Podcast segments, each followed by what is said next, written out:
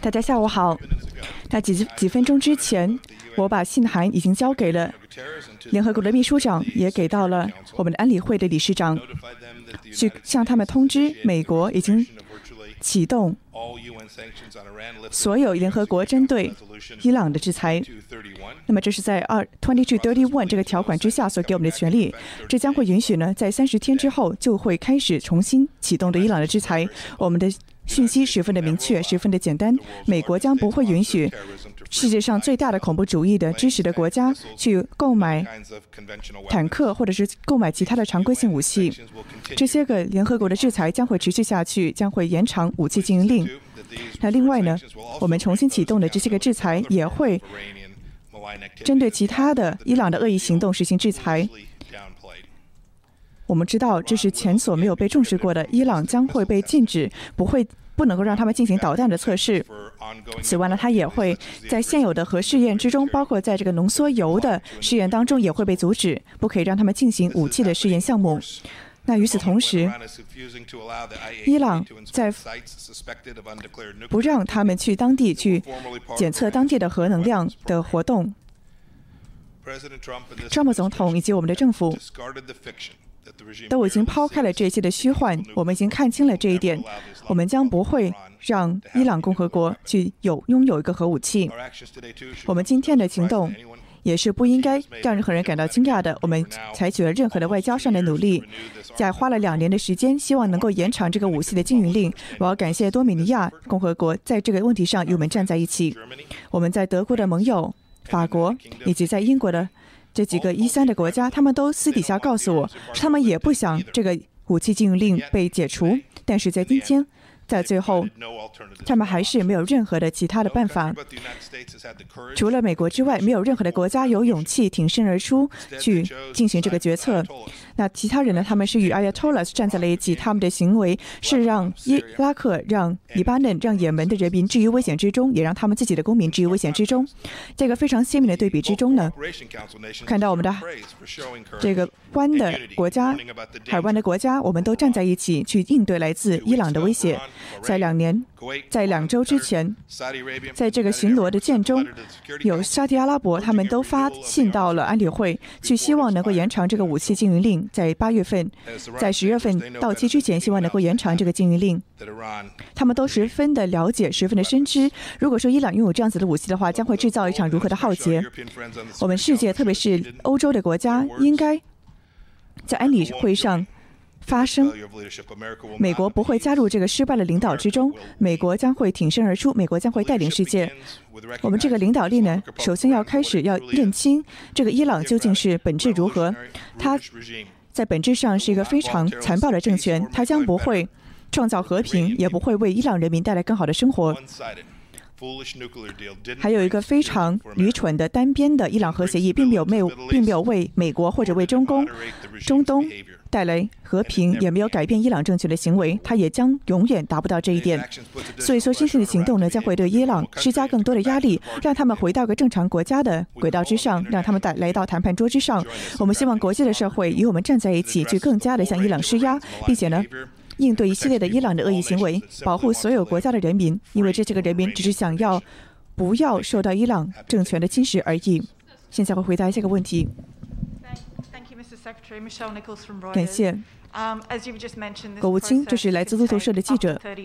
那这个制裁生效呢，可能要花三十天，除非说有人在此之前提出个决议，说呢要针对伊朗的制裁实行改变。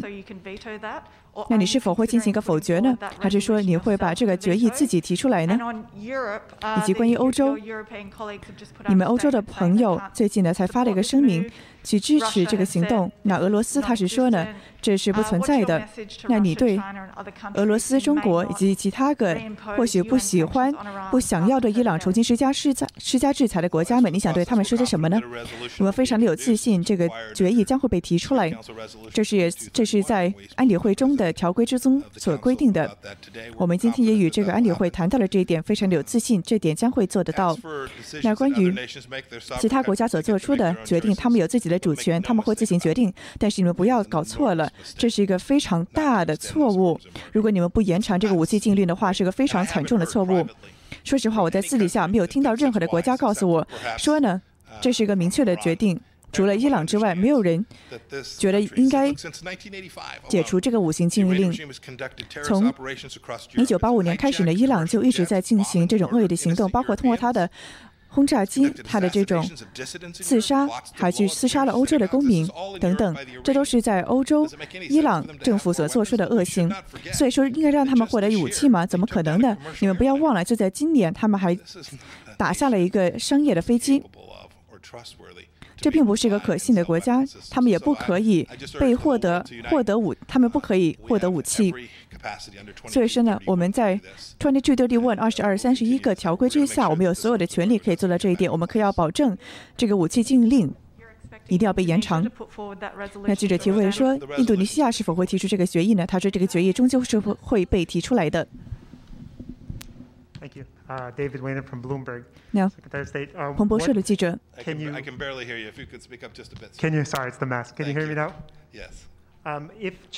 那如果中国还有俄罗斯，他们开始把武器卖到伊朗，当这个禁运令到期的时候，他们开始卖武器的话，美国要采取什么样的行动去阻止他们呢？他说呢，我们在这个川普总统做决定之前，我们都不会提前透露风声。但是你看一下，在过去的两年半中的历史之中，当美国的制裁被违反的时候，我们都会强加的施加施加他们，我们将会竭尽所能的去实行我们的制裁。Valeria Rebecca from ANSA News Agency. 有 ANSA News Agency 的记者，那国务卿先生。那有一些个其他国家的外交官呢，他们说这个过程十分的艰难，非常难才能够发生。他们是什么意思呢？那他们之所以这么说呢，是因为美国。不在这个谈判之中了，已经。那你觉得你支持他们吗？你赞同他们吗？那你问问题呢？你要问的更精确一点，你要让他们说的更精确一点。当他们说美国不在这个谈判之中，他们是什么意思呢？他说呢，美国撤出了这个伊朗的核协议，是在两千一八年的时候抽身而出了。他说是的，是的。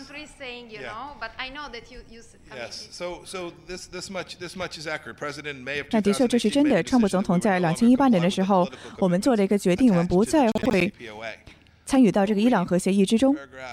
你去读一下这个第十到十二段，他们是完全分别的，不是说。那当我们抽身而出的时候，我们都没有告诉联合国，因为不应该向他们提提前打个报告。那我觉得你们要。听一下这一段话，这是国务院，美国的国务院告诉我的。当时我是国会这个议员，当时在两千一五年的时候，我是一个国会议员。我问了一个非常相似的问题，我知道五年后我会站在这里的，好吧？我是开玩笑的。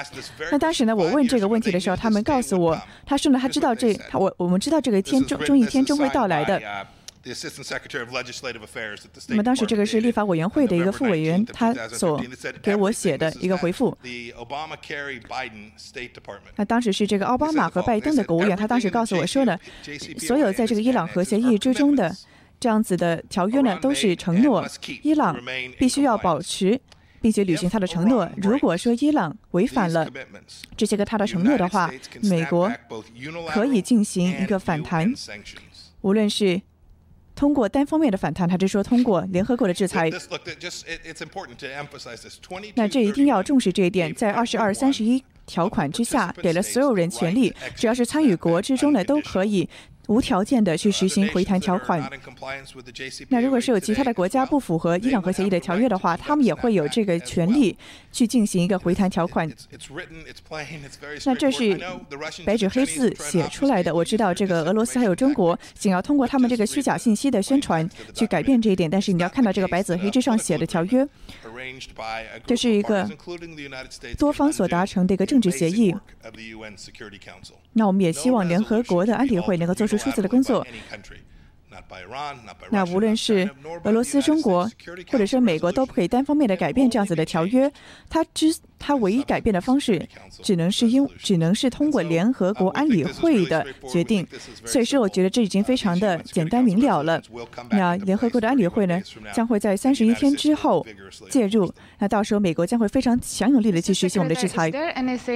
那记者提问说呢，国务卿是否会有任何的事情会改变你的想法呢？那你觉得？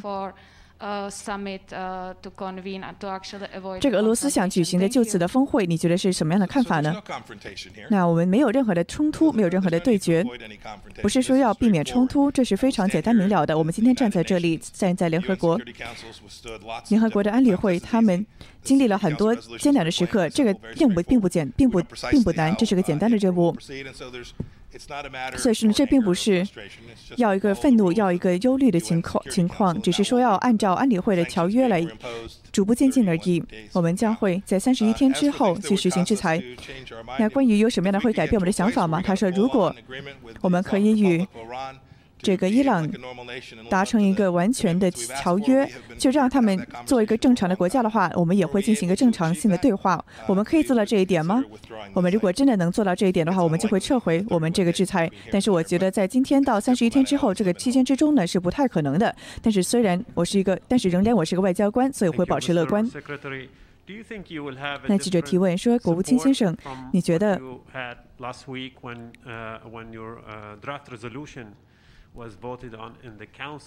当你当上一周的这个决议在联合国安理会中被投票的时候，是否有任何其他的安理会的成员去承诺支持你呢？还有你刚才所提到的欧洲的盟友，他们在私底下或许告诉你说另外一套。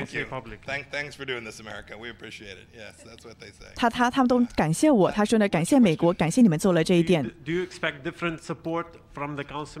那你觉得这些个联合国的安理会他们会有支持的态度吗？会有不同的支持吗？他说的是的，我们希望所有的联合国的成员呢都能够去遵循这个条约。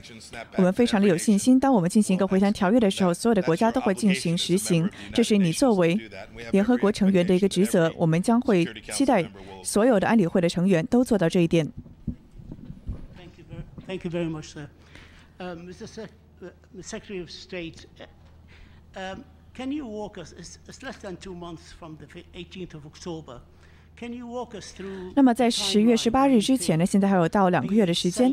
那你可否再详细的谈一下，针对伊朗重新要恢复的制裁将会是什么呢？在此之前要恢复什么样的制裁呢？那以及在十月之前的话，如果你看到。中国还有俄罗斯的公司的确在与伊朗做生意的话，你是否会情愿对他们实行制裁呢？他说呢，这是你刚刚问的第二个问题。我们一直态度都十分的一致。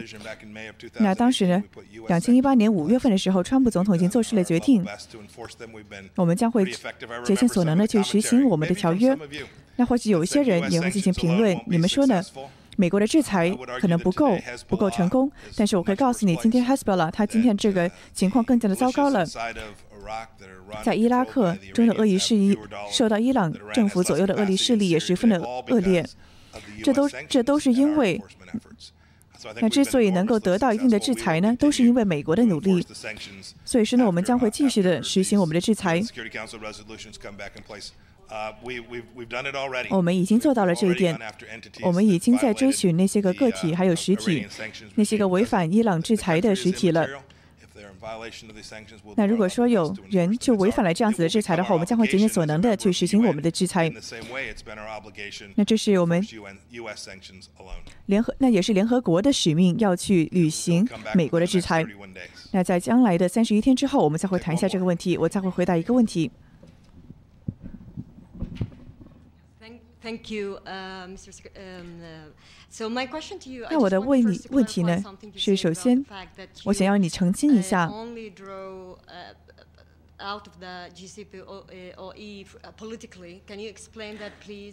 你当时美国撤出这个伊朗核协议，是否是因为政治原因呢？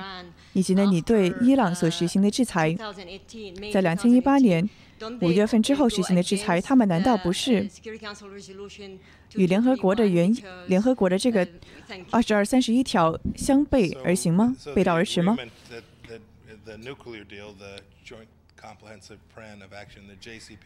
那个这个联合行动条约，也就是伊朗核协议呢，它并不是一个条，它并不是一个协议，它并不是一个条例，它只是一个政治上的、政治上的领导者之间的一个谈判的结果而已。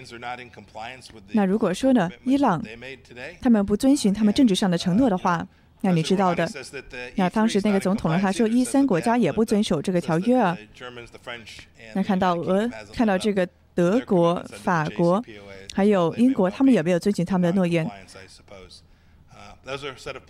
那这都是是政治上的一个承诺。那这也是和美联合国的安理会二十二三十一条截然不同的。你知道联合国安理会的二十二三十一条，它十分的简单明了，它是说呢。这些个国家有权利去实行回谈条约，没有任何的其他的情况，没有任何的前，没有任何的条件，可以是无条件的实行回谈条约。他只是说呢，这些个国家，任何的国家都可以实行回谈的条约，十分的简单。那我要知道，联合国他们十分善于去实行这样子的文件的签署、文件的起草。那他们是完全知道这要如何做的。那他是之所以没有这么做呢，是有原因的。他们想要非常的明确，任何的国家，如果说发现伊朗违反了他的承诺的话，他们都有这个能力和权利去做，就像今天美国所做的这一切，这是我们所做的事情。我们遵循了联合国二十二三十一条约的这个规则，我们也完全的期待联合国的安理会将会履行他们的职责。非常感谢大家，祝你们有。大家好，欢迎回来，我是陶明 Iris。大家好，我是王于鹤 Sydney。那今天呢，这个蓬佩奥国务卿他是来到了纽约的联合国。那他来到纽纽约的联合国呢，就是因为要去探讨一下伊朗现在没有遵守二零一五年的核协议，他要提出一个投诉。那他要通过一个之前核协议中的叫做回弹条款，叫做 snapback 的一个东西，来要求快速的恢复所有对伊朗的制裁。那他也警告说，中国和俄罗斯两国不要无视这项要求。否则会面临美国更多的制裁。那我们看到伊朗现在的一个武器禁运令呢，是在十月就即将要到期了。那上周五，联合国的安理会是拒绝了延长伊朗的武器禁运令的要求，那引也引发了美国的强烈回应。美国的总统川普呢，马上就是说要用这个回弹条款来继续对伊朗的制裁。那也看到国务卿蓬佩奥今天马上采取了行动，到了联合国。那至今这个从总统川普他。周三也就宣布了，他那时候就指示了蓬佩奥，要根据二零一五年的核协议来要求联合国的安理会恢复所有先前暂停的伊朗的制裁措施。那川普那时候是说了，他说：“我只是蓬佩奥通知联合国的安理会，美国会恢复联合国暂停的对伊朗的全部的制裁，立即恢复。那这种情况呢，其实不少见。也就是看到，虽然这个安理会是拒绝了美国的决议案，可是美国自己还是可以使用回弹条款来对伊朗实行制裁。”那蓬佩奥也说了，因为伊朗的武器禁运令，世界变得更加安全。因为他说，伊朗一直一直都是恐怖主义的最大的赞助国，所以这个武器禁令还是相当有必要的。的确呢，我们知道，在这个联，在这个蓬佩奥国务卿呢发出今天正式发出通知的三十天过后呢，联合国呢将恢复一系列的制裁措施。那么包括呢要求伊朗要暂停所有这个所谓铀浓缩的有关的活动。现在刚才所提到的，在本土所进行的任何与核武器有关的活动，也将会被所有一致喊停。那当然了，也将延长伊朗整整长达十三年的武器禁运令。我们来看一下这个关于伊朗核协议的背景，那么也是这一切的开端。那么当时呢是在二零一五年，是伊朗与美国、俄罗斯、中国等六个国家呢是当时达成了一个协议。那么刚才蓬佩奥强调呢说这是一个政治的首脑之间的一个政治性的协议，那并不是一个真正的法律上的明确的条文。那他是知道呢这个伊朗核协议，也就是呢让伊让这个联合国对伊朗的传统武器禁运呢将会在今年的十月十八。八日正式的到期截止了。那么当初呢，达成这个伊朗核协议之后呢，伊朗是同意说呢，我会限制我自己的核计划，限制我自己国家的核武器发展。那么换来的呢，就是包括美国在内的其他国际国家呢，要放松对我伊朗的制裁。那么，在一八年的五月的时候呢，川普总统是宣布正式的从这个伊朗核协议，也叫做 JCPOA 中抽身而出，是撤出来了。那么，之所以这么做呢，川普是觉得这项协议呢，不但没有让伊朗阻止他的核武器的发展，也没有为中东地区带来和平，同时呢，也没有能够规范伊朗去资助一些个恐怖主义的行为。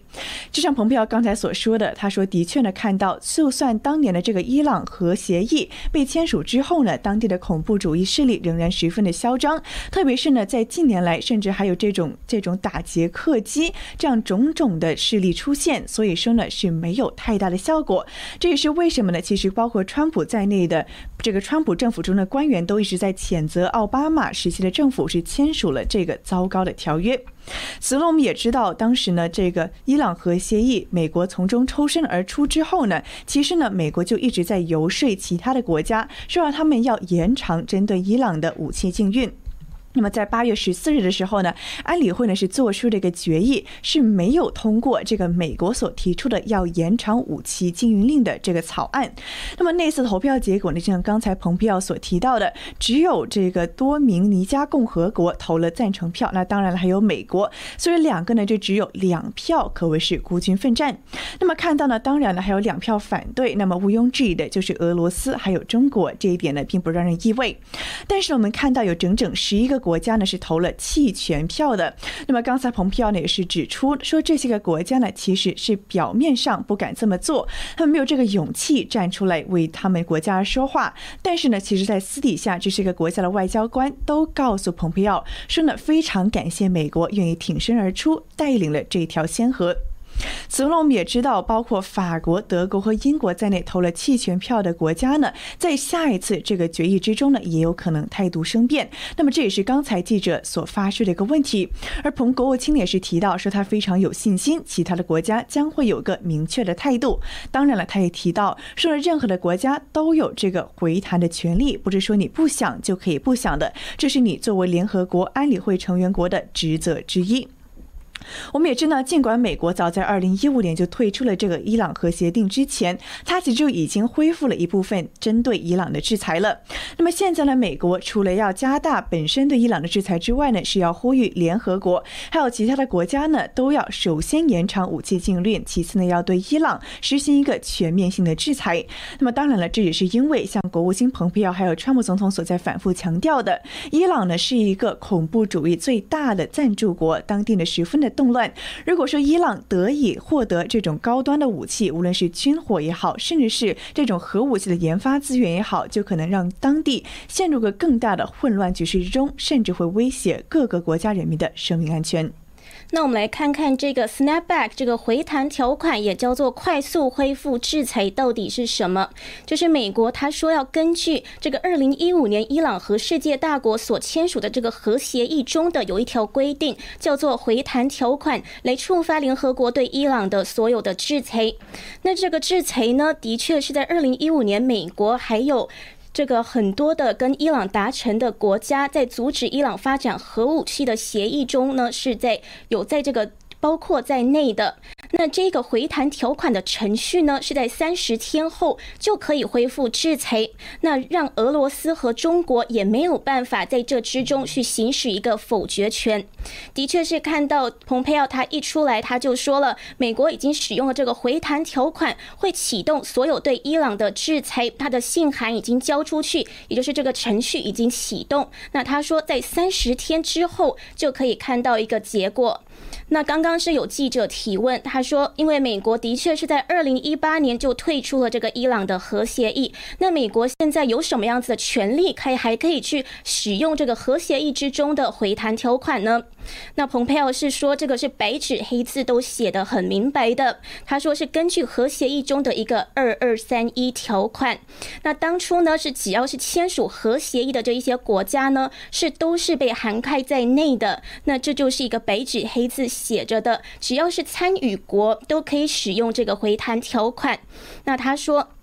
这这个说美国不能够使用这个回弹条款的，只是中国和俄罗斯的虚伪的宣传。他说这个白纸黑字写的很清楚。那这个回弹条款呢，使用了之后，其实不管是联合国要不要实行制裁也好，美国呢也可以自己单方面对伊朗实行制裁。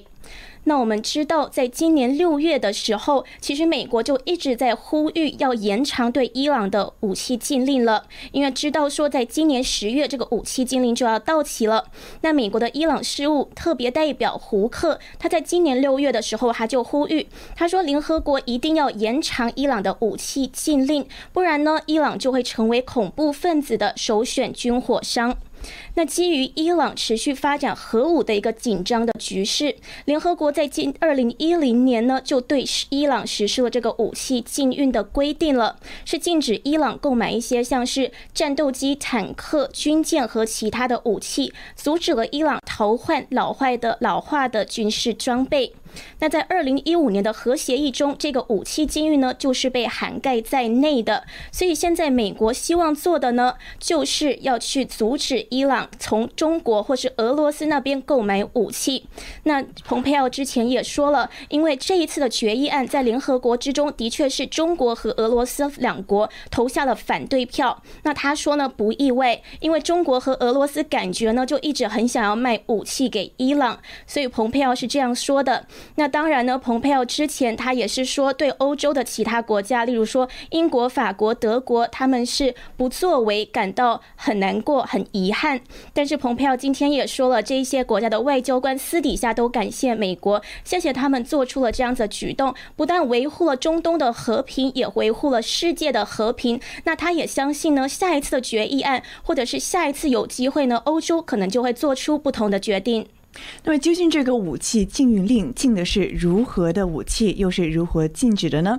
我们知道，基于现在这个规定呢，任何的国家如果要向伊朗去出售包括坦克、装甲战车或者是大口径的火炮系统、战机、直升飞机等等呢，都要这个通过联合国的安理会事先许可，才能够去卖这些个武器给伊朗。那么之所以如此呢，也是因为这有个双重的保险机制，不可以让伊朗这样子的国家呢，太过轻而易易举的就。获得种种军火，那么对此呢，蓬佩奥是表示说，也正因如此，伊朗人伊朗呢才没有机会去获得俄罗斯的防空系统，还有中国的坦克。如果是他们真的获得的话呢，都会在中东造成动荡还有风险。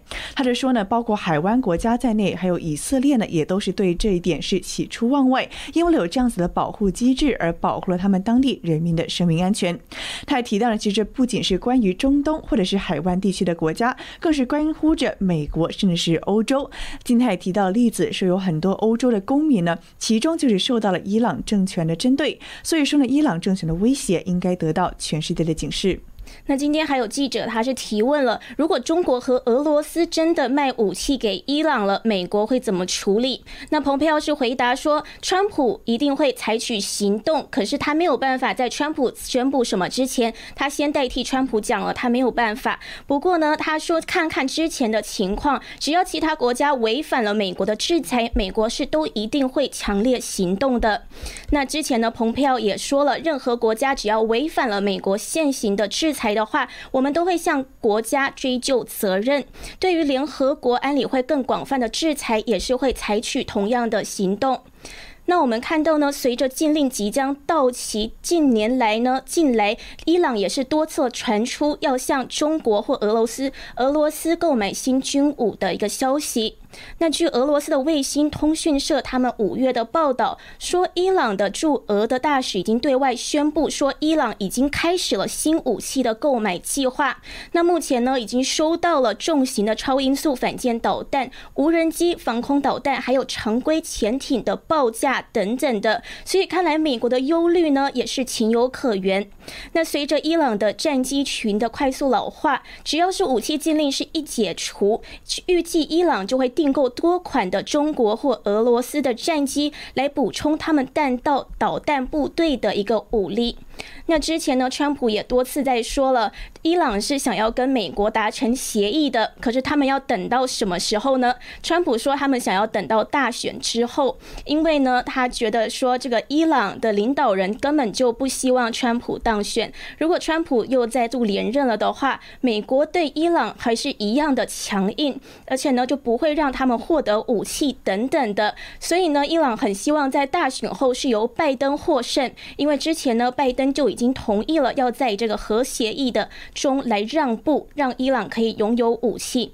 那所以，川普之前曾经多次说过，这个伊朗呢，有可能也会成为这个干预选举的一个外国势力之一。那川普是觉得说，他对这些国家都是非常强硬的，不管是对俄罗斯、伊朗还是中国，他都是态度强硬，他是采取一个美国优先的准则。另外呢，他也是为了维护世界的和平，还有中中东的和平来做努力。好的，那么以上就是今天这一场国务卿蓬佩奥来到纽约的联合国总部，去提交信函，正式通过正式的通知联合国的安理会，说美国将重新启动针对伊朗的一系列制裁。这一场记者会的主要内容了。感谢大家的收看，我们下次直播再会。谢谢大家，我们下一次直播再见。